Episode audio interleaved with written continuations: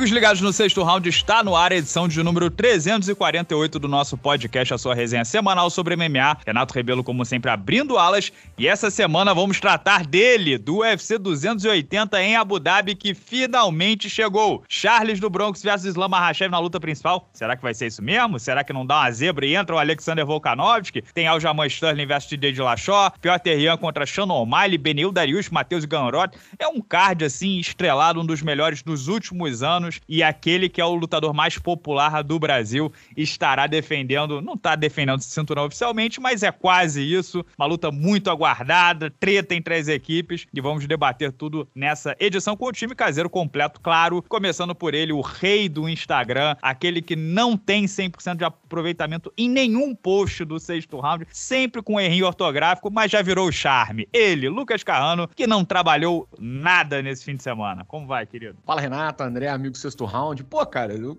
tava. Não sabia que existia esse negócio de final de semana off, não. Mas agora que eu descobri, não quero voltar a né? trabalhar né? mais, não. Hoje foi difícil, hein? Eu, eu sair do meu sossego ali para poder vir aqui. Que coisa maravilhosa. O pessoal devia ter me avisado sobre a possibilidade desse fim de semana sem mas Eu também gosto disso, Carrano, sabia? Curiosamente. É, é. Pô, que pena, hein, cara? Que coisa. A gente vai ver o que, que a gente faz. Mas fica tranquilo, pô. Rapidinho a gente pensa na solução aí. E, e pô, esse, esse ser 280, claro, né? Pô, um eventaço. A gente tá na pilha. É, semana passada, até antes de passar a bola para você de novo, só compartilhar aqui, né? A gente tava ali batendo cabeça como é que ia fazer com o tempo pra semana passada. E eu já tava aqui sugerindo. Eu falei, mano, vamos falar do UFC 280, brother. Esse evento é bom pra caralho. Vamos falar dele, vamos falar dele. E finalmente chegou. A gente tem aí uma, duas semanas para falar dele agora no podcast. Nessa prévia semana que vem fazendo a análise. Vamos destrinchar esse card aí que vai rolar no sábado. Atenção, hein? O horário é um pouco diferente. E o pessoal tá tenso, hein? Tá tenso. Muita gente aí já mordendo, roendo as unhas.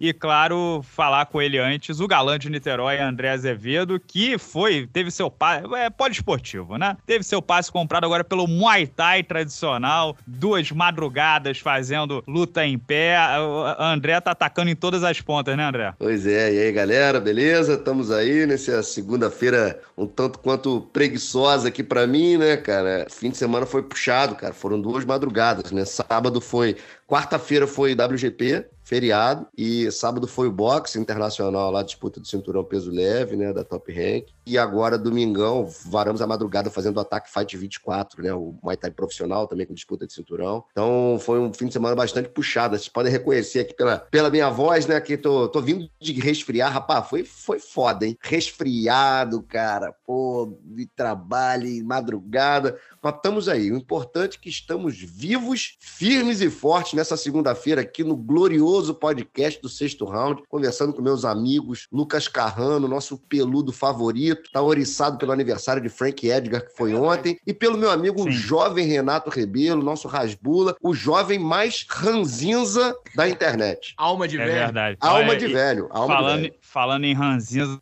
de marcar que eu recebi na contratação daquele anão do inferno não tá no gibi, hein? Tô, tô, tô, tô puto. Dan Hooker, listen to me, my brother.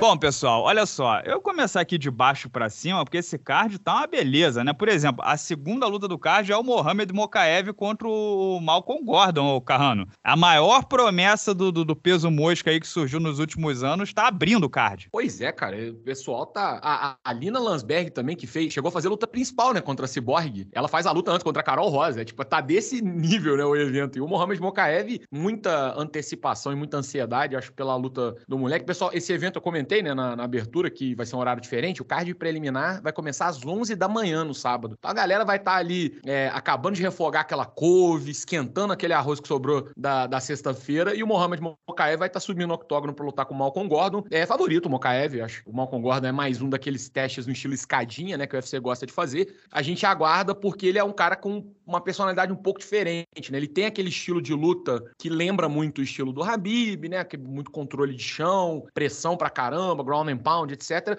Só que fora do octógono ele é, porra, endiabrado. Ele junta os dois mundos, né? Ele é daguestanês quando fecha a porta do cage, mas um cara tipicamente de Manchester, né? Um brigão das ruas, um hooligan brigão das ruas de Manchester fora dele. Vamos ver o que ele vai aprontar antes aí também, pode ser que role alguma coisa. É, esse moleque, pô, 23-0 no amador, 8 vitórias no profissional, um no contest, inclusive o no contest foi um chute no saco lá no Brave, né? No, no Ibrahim Navzurov, que creio que nosso amigo Lucas Carvalho na época foi lá ver os foi. ovos do, do Navzurov. Ele né? salvou, salvou Não, a fertilidade do rapaz. Tem uma história muito bonita, André, de, de salvou e, e, assim, né? E, e, conseguiu restaurar com muito assim tato, André. Tato, manobras, né? Manobras, eu, isso. Eu vou abrir aqui a, a cozinha de novo. Ficamos aqui 10 minutos discutindo se o André faria seu comentário sobre essa luta ou não. Não, ele entrar e falar isso. Vamos falar passar, isso. vamos passar. Para Olha só, André. Temos dois brasileiros nesse card preliminar com lutas duríssimas. O Lucas Almeida também tem. É, esse card é o Habib Top Team, né? Todos os é. parças e amigos do Habib estão no card. Mas você tem o Lucas Almeida contra o Zubaira Turrugov, que peso pena. E também tem aí o Caio Borralho, que estava treinando com o Hanzat Kimaev, contra o Mahmoud Muradov, que é o, o empresariado pelo Floyd Mayweather, o único do MMA. Pedreira, né, André? Pedreira. Olha, a gente tem um card preliminar, senhores, que poderia ser um, um card principal de, pô, de, de, muitos Fight Nights por aí, né, cara? A gente tem o Belal Mohamed na, na, fechando esse card preliminar. Mas falando um pouco mais para baixo aqui, o Mahmoud Muradov, cara, eu acho que vai ser a missão até o momento mais difícil para o Caio Borralho, tá? Eu acho que tá na medida para o Caio vencer, até porque o Muradov é um cara que ele a última derrota dele foi por finalização para o Gerald Mirchard. Ele levou um mata-leão, vinha numa sequência de 14 vitórias seguidas, inclusive a primeira vitória dessas 14 em 2017 foi contra o glorioso georgiano Xota de Vassalha, né? O Xota com SH. Xota de Vassa? Que isso? Xota de Vassalha, tá? Vocês podem pesquisar S-O S-H-O-T-A Xota de Vassalha, da Geórgia. Então, de lá para cá, desde que ele venceu o Xota, ele emplacou 14 vitórias seguidas, só perdeu agora pro Mirchak, mas não se enganem, é um cara duro, Mahmoud Muradov. Aliás, é André, uma... só, só interrompendo, porque porra, vocês humilham o nosso querido cachorro cansado, Gerald Mirchak, que venceu o Muradov e o Bruno Blindado. É, é boi cansado, é boi cansado, não confunda ah, os animais. Boi, perdão. É o boi cansado. É, cara, o boi cansado tá ali, né, cara? Ele, ele, ele, ele cresceu de produção, né? Mas não vamos falar do boi cansado hoje, não. Vamos tratar aqui. Eu acho que é uma luta ótima pro Caio, tá numa crescente bizarra, só pegou russo, só pegou os caras nesse nível, vai fazer pela primeira vez um card preliminar, né? Porque ele tá sempre acostumado a fazer cards principais, porém vai fazer um UFC numerado com público. Ele tava louco para lutar com torcida, então eu acho que é um excelente palco para o Caio Borralho brilhar, dar mais um passo dentro da categoria. O Lucas Almeida vai pegar o Zubaíra Turrugov, cara perigoso. Dureza, hein? O, dureza, dureza. O Lucas é bom, cara criativo, agressivo, vai ser a segunda luta dele na organização. Então, Foi cara. Campeão tô... do Jungle. Exatamente, ex-campeão do Jungle. Eu tô muito hypado, galera. Tô muito hypado para esse evento. Gostaria demais de estar no, no card. Sim, obviamente, creio que no preliminar, né? Porque no principal vai, vai ficar pro Rod, com certeza, o narrador principal do combate. Mas eu fazer esse preliminar aí, cara, vou fazer com sangue no olho amarradão, feliz da vida, porque pra gente que é, que é, que é hardcore, né, que gosta do esporte de verdade ali, tá no, tá no sangue, pô, fazer participar de um card desse aí vai ser fantástico. Ô, Carrano, pra fechar esse card principal, temos o Belal, né? Ele vai pegar o Sean Brady, que também é carne de pescoço 15-0, 29 anos, um grappler muito bom de jiu-jitsu, né? Treina lá na academia do Renzo, na, na Filadélfia. E, assim, venceu dois grapplers de altíssimo nível, que é o Jake Matthews e o Michael Chiesa. O que, que você acha desse casamento pro Belal, que, assim, né? Se vencer essa luta, fica ali muito próximo também da disputa pelo cinturão. É uma luta importante pro, pro Belal Mohamed, porque ele tinha uma pinta e uma cara de. que seria só um cara que ia ficar. Ah, Belal com pinta. Que... Ele dá a pinta. hum. Ele, mas ele tinha uma cara, né, que ficava, que ia ser um cara que ia ficar ali de porteiro, pegando o cara do top 5, ganhava de um, perdia do outro e tal. Encaixou a sequência boa de vitórias. É, essa última é, vitória dele sobre o Vicente Luque limpando o cartel, acho que foi fundamental para ele dar uma uma certa mudada de patamar aí. Porém, acho que o casamento com o Sean Brady é muito ruim para ele, né, cara? O Sean Brady é um excelente grappler e o Belal Muhammad, apesar de, de ser bom na luta agarrada, ter essa base no wrestling tudo, ele não é o cara mais incisivo, digamos assim. Ele não é um, um, um cara que pô, é, passa posição e vai, vai para cima e tudo. E o Sean Brady, acho que pode ser demais para ele. Eu tô... Você acha que o Belal é tipo assim, um cara nota 7,5, que os casamentos encaixaram? Ele pegou o Luke, que é striker, o Thompson, que é striker, o Demian Maia já no finalzinho. Casamento e fase, né? Eu acho que conta muito. Ele pegou o Luke no momento certo. Acho que mesmo. A gente viu o que aconteceu quando ele pegou o Luke em outro momento, sabe? Acho que até, até o timing ajudou. Pô, posso estar completamente enganado. Ele pode chegar lá e, e vencer e eu ter que vir aqui dar uma palmatória na próxima segunda-feira. Mas tô achando que o, o Sean Brady vai ser onde ele vai parar. Até porque se for o Belal Mohamed o responsável tirar a invencibilidade do Sean Brady, a gente vai, vai ter que repensar muita coisa aí, né? Antes do,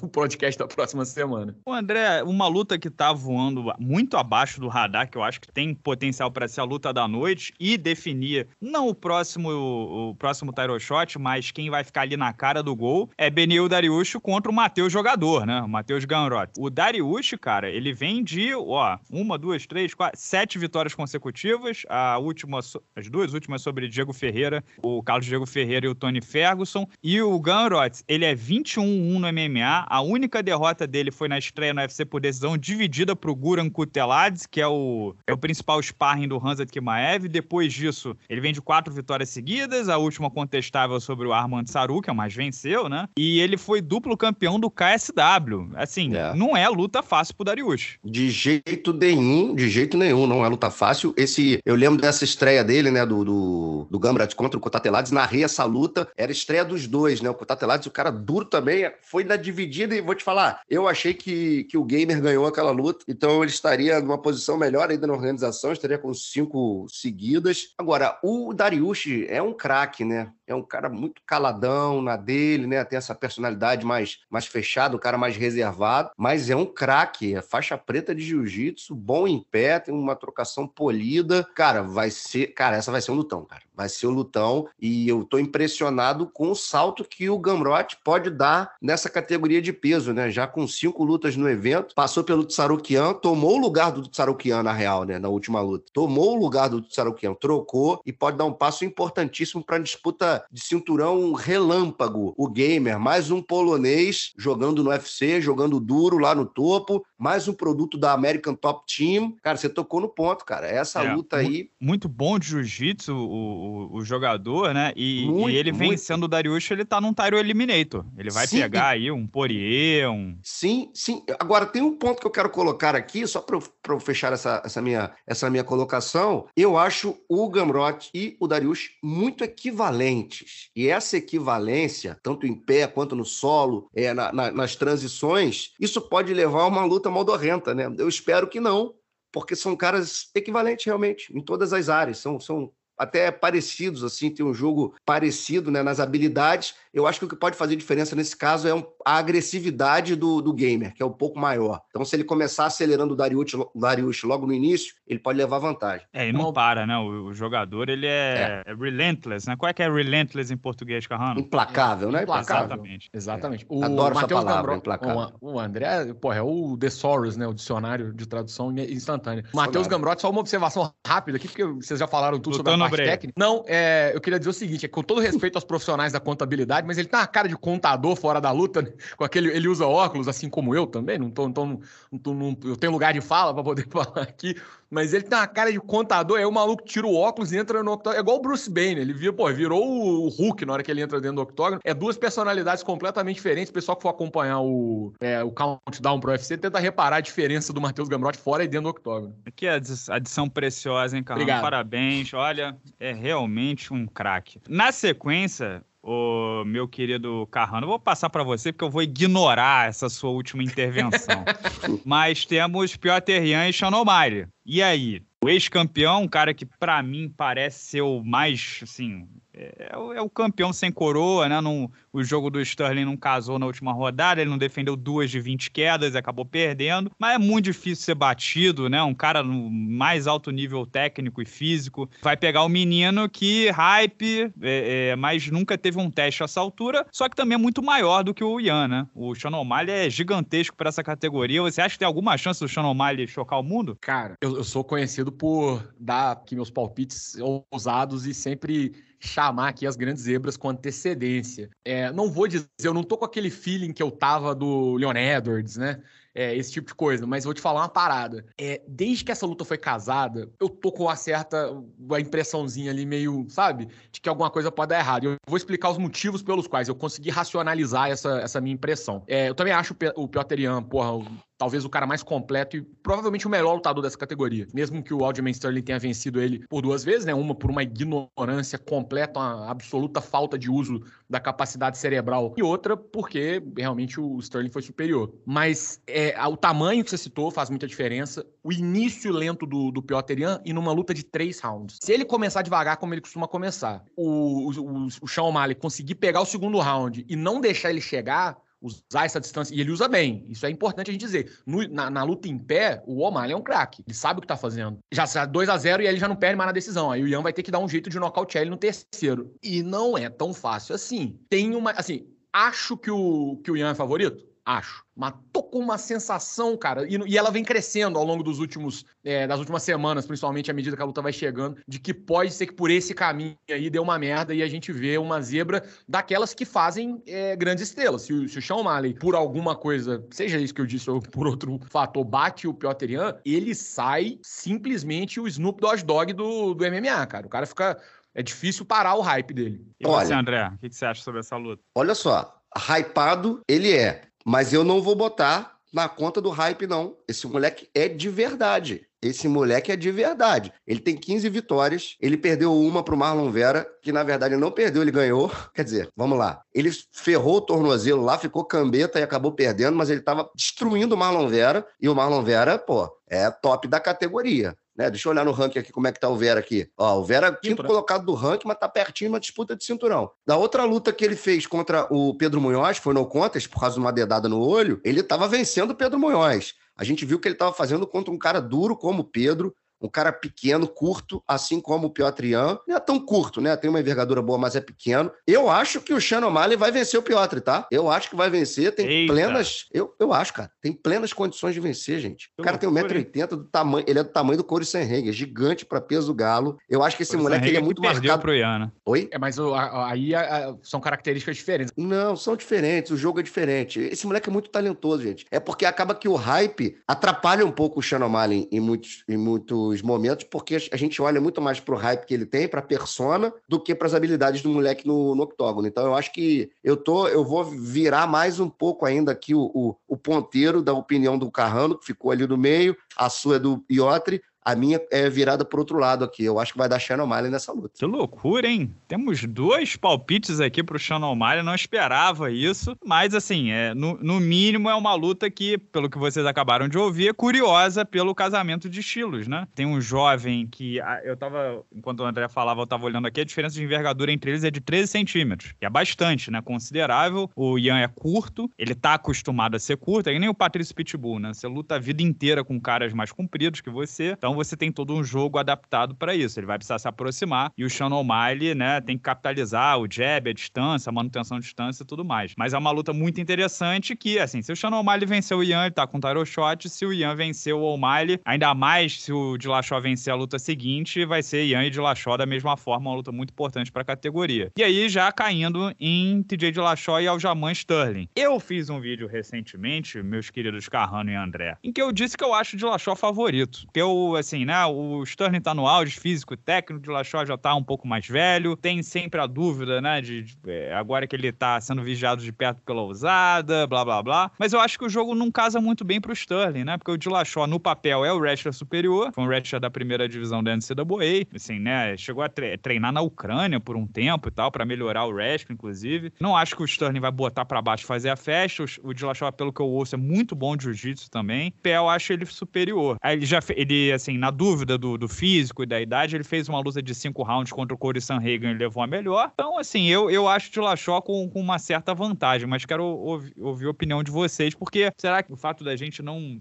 gostar tanto do Aljamain Sterling não, não me deixa enviesado? Confesso para você que a sua análise técnica, né, quando eu tava até editando o vídeo aqui, eu concordei plenamente. Eu acho que o, o Sterling tem essa vantagem, talvez, da idade. Eu acho que isso faz muita diferença, claro. Ele tá num, num ritmo melhor, né? O TJ é, teve essa pausa muito grande por conta do episódio de DOP, isso a gente não pode ignorar. A gente não sabe também qual era a diferença exata que isso fazia na performance dele. A gente viu aquela luta contra o Corey Sanhagen que ele foi muito bem, mas acho que a amostragem também não é, não é grande o suficiente para tirar uma, uma impressão, principalmente porque ele tá realmente se aproximando da reta final da carreira. Mas estilo por estilo, não é um casamento tão ruim. Eu acho essa luta mais equilibrada do que ela pode parecer no papel. O TJ Dillashaw tem condição sim. Ele é um cara que não perdeu, né? A única derrota dele peso galo é pro Rafael Assunção, certo? Em São não, Paulo. Ele perdeu pro o, o Joshua?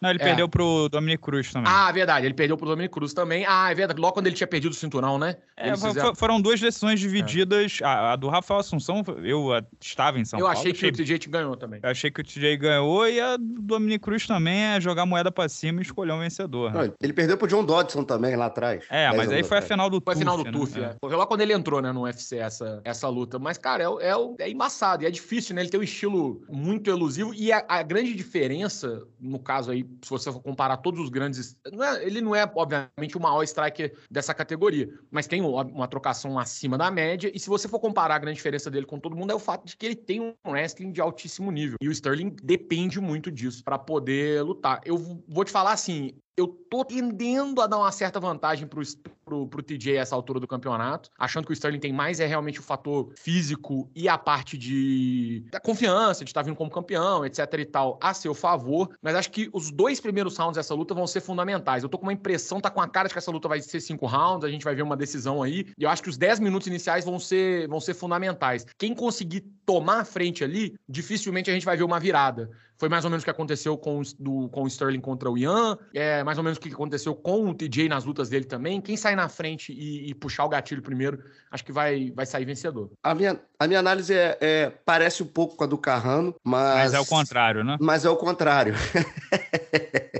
Parece, mas é o contrário. Eu acho que essa luta, assim, se você comparar ali valências técnicas, né, o, o, o matchup entre eles, eu acho muito difícil um ter controle e domínio sobre o outro, né? Porque acho que nesse sentido, é, foi o lance do wrestling que o Carrano já falou, não vou repetir, se equivalem, um, os dois dependem disso, né? Então eu acho que pode ser uma coisa mais um domínio em pé. Quem conseguir impor o jogo primeiro, achar uma distância, quem for mais veloz. No caso, o TJ é um cara bem explosivo, tudo já não tá no, no auge. Eu acho que o momento é do Aljamain Sterling. E tem um ponto meio que como é que eu posso dizer? Vou fazer um paralelo com o Charles Oliveira e Mahashev. É, eu acho que tem um fator é, momento, um fator psicológico que pode fazer diferença nessa luta, né? O Aljamain Sterling, assim como o Charles Oliveira, tá na fase dele, tá no momento dele, é, vem como campeão, são muitas vitórias seguidas. E tem um outro ponto que eu preciso tocar, é que eu vi um crescimento de produção do Sterling na última luta contra o Piotr Jan, depois que ele se recuperou de uma lesão, fez uma cirurgia grave, recuperou, recuperou muito bem.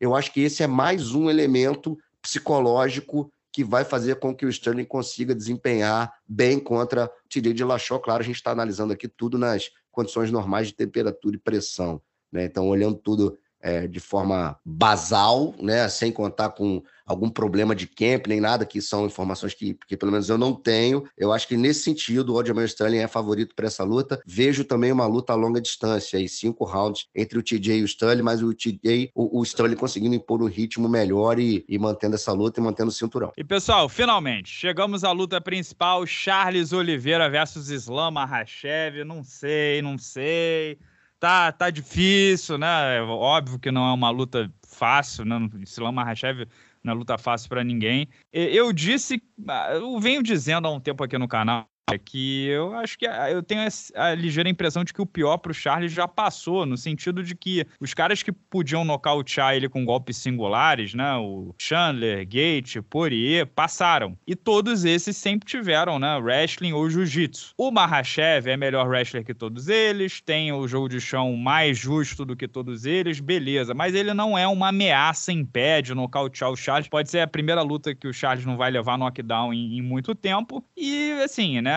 É, tem potencial para grudar na grade, bater por cima, não deixar o Charles trabalhar e tal e vencer assim? Tem. Mas, bem ou mal, a forma dele vencer é se embolar com o cara que tem o maior número de finalizações da história do UFC. Você acha que é mais ou menos por aí ou não tem jeito, né? É MMA, não é jiu-jitsu, não é DCC e o jogo do Slam é muito justo, ele é muito bem preparado, tem um gás filha da Apex, não comete muito erro e assim, né? Vai ser difícil o Charles defender a queda e ficar por baixo. Olha só, só, eu concordo com todas as qualidades que você falou do Mahashev. Eu acho que vai ser por conta desse jogo de não ter medo do chão do Charles, né? Segundo o próprio Mahashev, segundo o Habib, eu acho que isso pode ser um, um, um ponto para dificultar o jogo do Charles. A gente viu o que ele fez, né? Foi todas as vezes que foi a knockdown, ele, ele ficou fazendo guarda e a galera não foi. Eu acho que esse é, esse é um elemento perigoso para o Charles, porque se levar um knockdown, o Marchev vai para cima. O difícil vai ser ele conseguir chegar para dar um knockdown no Charles. Eu acho que na mão o Charles é melhor, tem mais poder de nocaute, tem muito recurso, tem um clinch poderoso, joelhado. É um cara completo. Não vou ficar chovendo no molhado falando aqui do, do campeão, né, do Charles, porque não precisa. O que eu acho que pode fazer diferença nessa luta é que é o seguinte: onde o Mahashev é melhor, o Charles brilha. Então, no que ele pode fazer de ficar por cima, tentar travar um quadril, dominar, eu acho que o Charles se embolar com ele, cara, vai pegar, entendeu? Vai pegar. Eu tava revendo a luta contra o Chandler, o Charles levou um knockdown,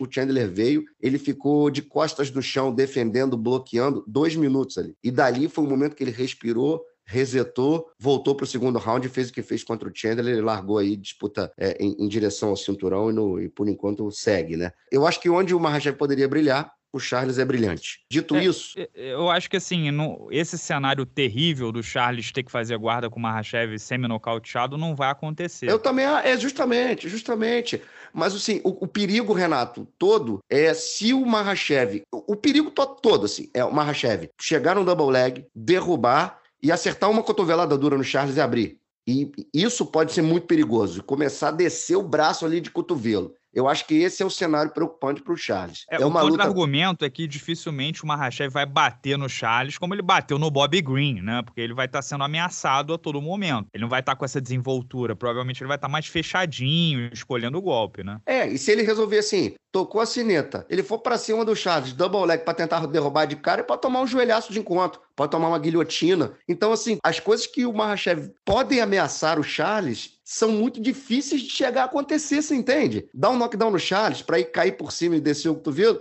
pô, vai ser difícil pra caramba. É mais fácil no meio do caminho ele tomar uma, cara, ficar dormente e o Charles vencer por nocaute. Né? O Marjava já foi nocauteado pelo Adriano Martins, né? Que, que falou bastante nas redes sociais, né? deu entrevistas né, sobre, é legal o Adriano reaparecendo. Então, assim, outra coisa é essa aí, cara. Entrar no double leg tomar uma guilhota. Eu acho difícil, cara. Assim, é uma luta difícil pra caramba, mas eu acho que o momento do Charles é brilhante. O cara tá numa aura, assim, de campeão, tá muito bem fisicamente, sabe? Foi antes lá para Abu Dhabi para se preparar tá treinando forte pra caramba o wrestling lá com o iraniano, com a Lireza. É, assim, luta dura? É, mas Charles mantém o cinturão, não, né? Pega o cinturão de volta, né? Porque a gente sabe que o cinturão tá vago, né? Carrano, antes de passar a bola para você, tem um, um, ponto importante também que eu acho que é a parte psicológica. O Charles, ele tá, assim, né? Flutuando, ele tá naquele estado de flutuação, de flow, né? Em que as coisas saem fácil, parece que sem esforço, depois de tantos e tantos anos de trabalho. Ele tá com uma confiança brutal e monstruosa. Eu acho que ele vai partir para cima do Mahashev com, com o joelho alto, sem nenhum medo de, de ser feliz. Isso, por um lado, pode ser bom, outro outro lado pode ser ruim. O Mahashev, por outro lado, nunca foi campeão. O Mahashev tem todo o peso de ser o campeão da Rússia. Tem todo o peso de ser o próximo Habib, né? De ser o aluno preferido do seu Abdumanat. Esse é o momento mais importante da vida dele e, com, é, ao mesmo tempo, de maior pressão psicológica. É, holofote, main event de pay-per-view, se perder, trabalhou a vida inteira. Assim, né? É um cara que não, não sei se dorme bem né, nessa noite, se vai estar tá com a cabeça limpa e não sabemos se ele vai performar nesse palco maior de todos contra um cara muito confiante. Talvez isso possa ter algum tipo de interferência. Qual é a sua leitura, Carrano? Achei interessante você falar isso porque eu ia até já engatilhar direto aí no comentário do André, eu ia falar justamente isso. Concordo com essa leitura, eu acho que é possível realmente esses dois cenários, mas eu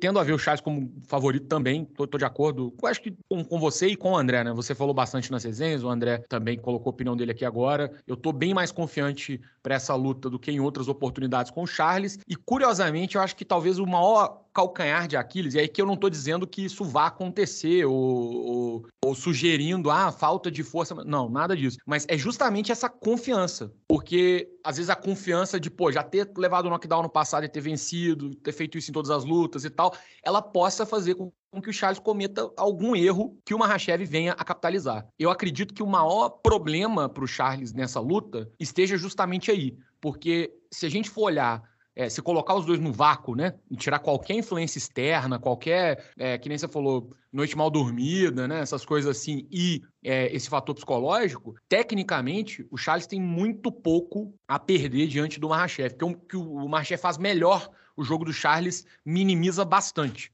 É, não vai ficar lá por cima. Né, já falaram isso várias vezes, não vou só passar batido aqui, mas não vai ficar lá por cima batendo feito um louco, porque tá aberto para ser finalizado.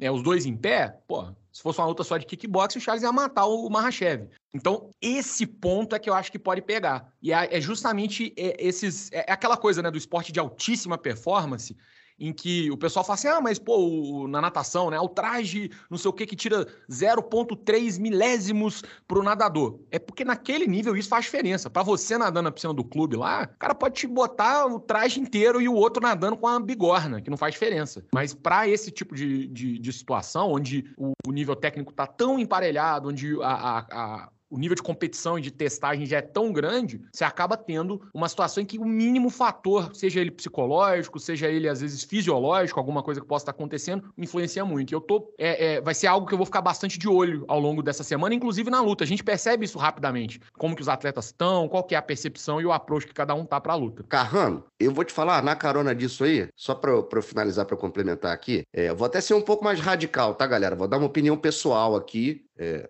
eu acho que o Mahashev só vence o Charles se o Charles tiver algum problema nessa ordem que você falou, de, de, de falta de adaptação, fuso, dormir mal, não tiver bem, sabe, assim, é, é, seja, nesses fatores que você falou. Não é que ele ganhar, se o Charles perder, né? Se ele chegar, às vezes ele dá uma vacilada, é, for, for afoito demais. Olha, é, se, se ele não tiver subestimando um pouco o Mahashev. Se ele não tiver 100% e o Mahashev estiver assim, as, as estrelas se aliarem, sem sacanagem, porque eu não vejo o Mahashev é, favorito para essa luta, assim, em situação nenhuma, cara. Não vejo mesmo, assim, onde, onde cair, onde eu, caiu o Machado tá enrolado.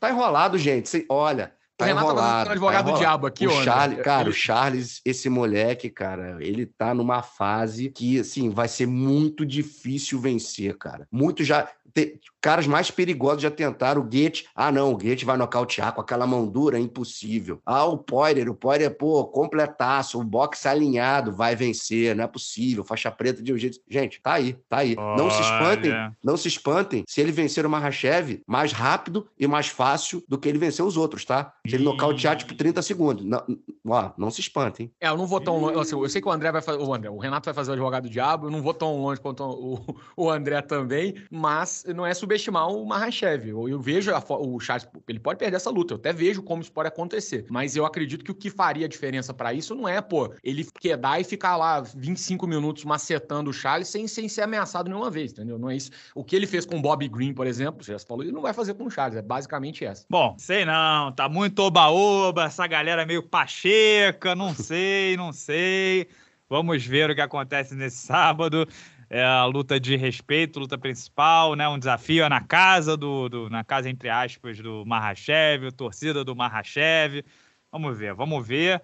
E também quero, antes da gente finalizar o podcast, quero ler aqui algumas opiniões dos membros do canal do Sexto Round que mandaram palpites sem medo de patrulha para as lutas principais do UFC 280. Ó, o Henry Chinaski. Charles via nocaute, Sterling via qualquer coisa e Ian sendo algemado após cometer o primeiro homicídio televisionado com aval de uma comissão atlética. Tá, tá indo contra vocês. Charlinho, Sterling e Ian, qualquer coisa fora disso é loucura na, loucura na opinião do Juan Correia. Daniel Vieira. Acho interessante que o Charles é um baita favorito no Tapology, fórum de lutas. Hoje de manhã, o Charles tinha quase 70% dos votos favoráveis. Tem uma, uma desconexão, né, no, no, na, lá na, se for na stake.com, o Islam Mahashev é favorito, no site de apoio, o site de aposta também é favorito, mas tem a, tem a Tapology, tem os fóruns e também no canal James Lynch, né, o rapaz entrevistou, tipo, 45 pessoas sobre essa luta e tava, sei lá, 40, 42 a 3 Charles, um negócio é, loucura, né, entre lutadores. Charles Mário, que tá dizendo que o xará dele, Charles, por finalização no terceiro round, com emoção, Dilachó no segundo round por nocaute, Ian vai mostrar para o palhaço que existe existem camadas. Ó, Gustavo Boscato. Pouca gente acredita que o O'Malley possa vencer. E caso isso aconteça, a grande chance de se tornar o atleta com maior potencial de rendimentos financeiros para a empresa. Douglas Majo. Acredito que a luta do Charles não vai para o chão. Por isso teremos um nocaute a favor do nosso menino. As outras lutas não tô nem aí, pra ser sincero. Que é isso? É, isso é, o Mahashev disse que vai trocar, né? Até fiz uma resenha essa semana falando sobre. Será que vai? O Bruno Valverde, na luta principal, Charles vence com tranquilidade. Me contem depois. Ó, ó Carrano, tá, o pessoal tá achando que é moleza, hein? Ó, uma, uma opinião contrária. Léo Amaral, Mahashev por pontos com a luta na grade mais chata da história da organização. Sterling por finalização entre o quarto e o quinto round. Ian por nocaute. Esse aqui é do, da turma do, do, da trombeta do apocalipse. O João Marcelo Novaes é, é, confessa, meu amigo, eu tô com um cagaço grande pra essa luta. A torcida é toda do Charlinho, mas se fosse eu apostar, minha casa iria no Mahashev. Muita gente apostando, ó, tipo o Ellerson Rodrigues, o Eliakim Cordeiro, no Charles por nocaute. O Thiago Pereto também, Charles nocaute. O Lucas Salles, Charles nocaute. O pessoal tá achando que vai ter muita coisa. Ó, o, o Moedim, Charles, round 1, chute alto na cabeça. Nocaute, né? O pessoal tá achando que tá confiando muito no, no, nos lances manter em pé, né? Cara, é quase unânime aqui, ó. Hector Phillips do Bronx do TKO, Márcio Rodrigues Charles por nocaute até o terceiro round, Namor Alves Charles por KO. Impressionante. O pessoal não tá nem, nem apostando irmão. mais no jiu-jitsu, né? É. Virou trocador porradeiro. O Jonathan RF. Charlinho vai nocautear o Slam em 4 segundos e meio para tomar o posto de nocaute mais rápido da história do UFC. Anotem se der errado, podem cobrar o Renato. Aí fica legal, né, o Jonathan? Aí é fácil, né? É isso, assim. Acabei de é, ler algumas opiniões para vocês, mas passei o olho em 80 e tantos comentários e é impressionante. Tenho dois caras dizendo que acham que vai dar Marrachev e 80 acha que vai dar Charles. A questão é, o Carrano, razão ou emoção? É um pouco dos dois. Eu acho que tem um componente. Começa pela emoção emoção e vai se construindo um pensamento racional em cima desse, dessa intuição emocional de Charles vai vencer. Em janeiro, quando o McGregor da Spurrier tá lutando, eu vou estar sentado na primeira fila esperando que os dois vão vir. Pode vir, irmão, mas vem online, que o pai tá pronto. É isso, Carrano. Vamos aproveitar e balar aqui o podcast. Um grande abraço para você e quero saber se tivemos o abraço da cobrinha também desse fim de semana. Tivemos sim, vai pro evento. Não, mentira, eu ia mandar pro evento todo, que nem resenha teve, né? Foi Pô, só caindo. Tava sofrido. Sofrido. Mas é, vai por um dos motivos pelo qual o evento acabou ficando um pouco sofrido. As lutas que rolaram foram boas, o evento em si foi até legal, mas perdeu muita força e muito impacto, né? Lutas caindo, etc e tal. E, pô, que um dos grandes responsáveis por isso foi o digníssimo Ascar Askarov, né? Avisou no, no dia da pesagem cedo que não ia conseguir bater o peso. E aí o Brandon Rival disse, pelo menos foi a história que ele contou, né? E, e que foi confirmada por alguns membros da imprensa que estavam presentes lá em Las Vegas também, de que ele topou pegar a luta em peso combinado. E o Ascar Askarov, não, você já viu isso? O cara não bateu o peso. E aí o adversário fala: não, pode ser peso casado. Ele fala: ah, não, peso casado não vou querer, não. ele não queria. Se, se fez isso, pô, parabéns, porque vai acabou de criar um clima horrível para si mesmo é, com a chefia e era uma das lutas que tinha maior implicação, né? Junto com a luta principal. E Alexa Grasso parece que não tá com a cara de que vai é, disputar o cinturão a seguir. Essa era uma luta que podia ter implicações diretas ali no topo da categoria é, peso mosca masculina, era onde estava muita atenção do card principal, principalmente estava direcionada, e o rapaz vai e caga na retranca dessa forma. Então fica aqui o abraço da cobrinha pro digníssimo Ascar Askarov. Então é isso, meu querido André, um grande abraço para você. Quero saber se tem aí o abraço do Pachequinho e do membro. Tem, claro. A gente não pode faltar, né? Um abraço do Pachequinho dessa, desse fim de semana, dessa semana, vai ser para o João Anderson Brito, o Tubarão, que fez mais uma vítima, né? E eu cantei a pedra na primeira luta dele, quando ele pegou o filho, entrou no cage, cuidado, o Tubarão vai te pegar. E pegou, pegou de novo, mais uma finalização, pegou lá o Alexander, né? O Lucas Alexander, o menino também brasileiro. Então, esse moleque pô, tem um jiu-jitsu de primeira. Parabéns ao João Anderson Tubarão, brilhando no fim de semana no maior octógono do planeta. E o abraço para nossa audiência vai para o Michel Koch, né? É K-O-C-H, né? É o mesmo sobrenome daquele moleque, né? Do Eric Koch, que lutou no, no UFC um tempo atrás. Então, catarinense, praticante faixa né? roxa. Família, família Koch lá dos Estados Unidos. É co... Cara, eu não falo coque. Não, porque... é porque você não quer falar pênis, eu entendi. Né? É, entendeu? Carrano eu não sei se é o Eric Koch, como é que é o negócio? Eu, eu, a gente falava lá de, de, de, de, padrão da transmissão, Eric Coke, que também fica coke de, de, de, de pó, né? De droga, de cocaína, né? Coke, né? André, então, você tá se enrolando um pouco, eu acho. então vai pro Michel. Tá bom, tá bom. Vai, André, por favor, siga em frente. Então vai pro Michel, é, faixa roxa de jiu-jitsu, praticante de Muay Thai, fez contato comigo aqui nas redes sociais. Um abraço, obrigado pela audiência audiência, irmão. Um beijo para vocês. É, tem coletiva de imprensa na quinta-feira, hein? 10 horas da manhã, coletiva de imprensa do UFC 280, diretamente de Abu Dhabi. E faço votos, né? Não saiu a escala ainda. Quero muito estar no card desse UFC 280. Um beijo para vocês, boa semana para todo mundo e até sempre. Um grande abraço a todos, sempre muito bom servi-los. E lembrando que vocês podem escutar no Google Podcast, no Apple Podcast e no Spotify também. Tchau, tchau.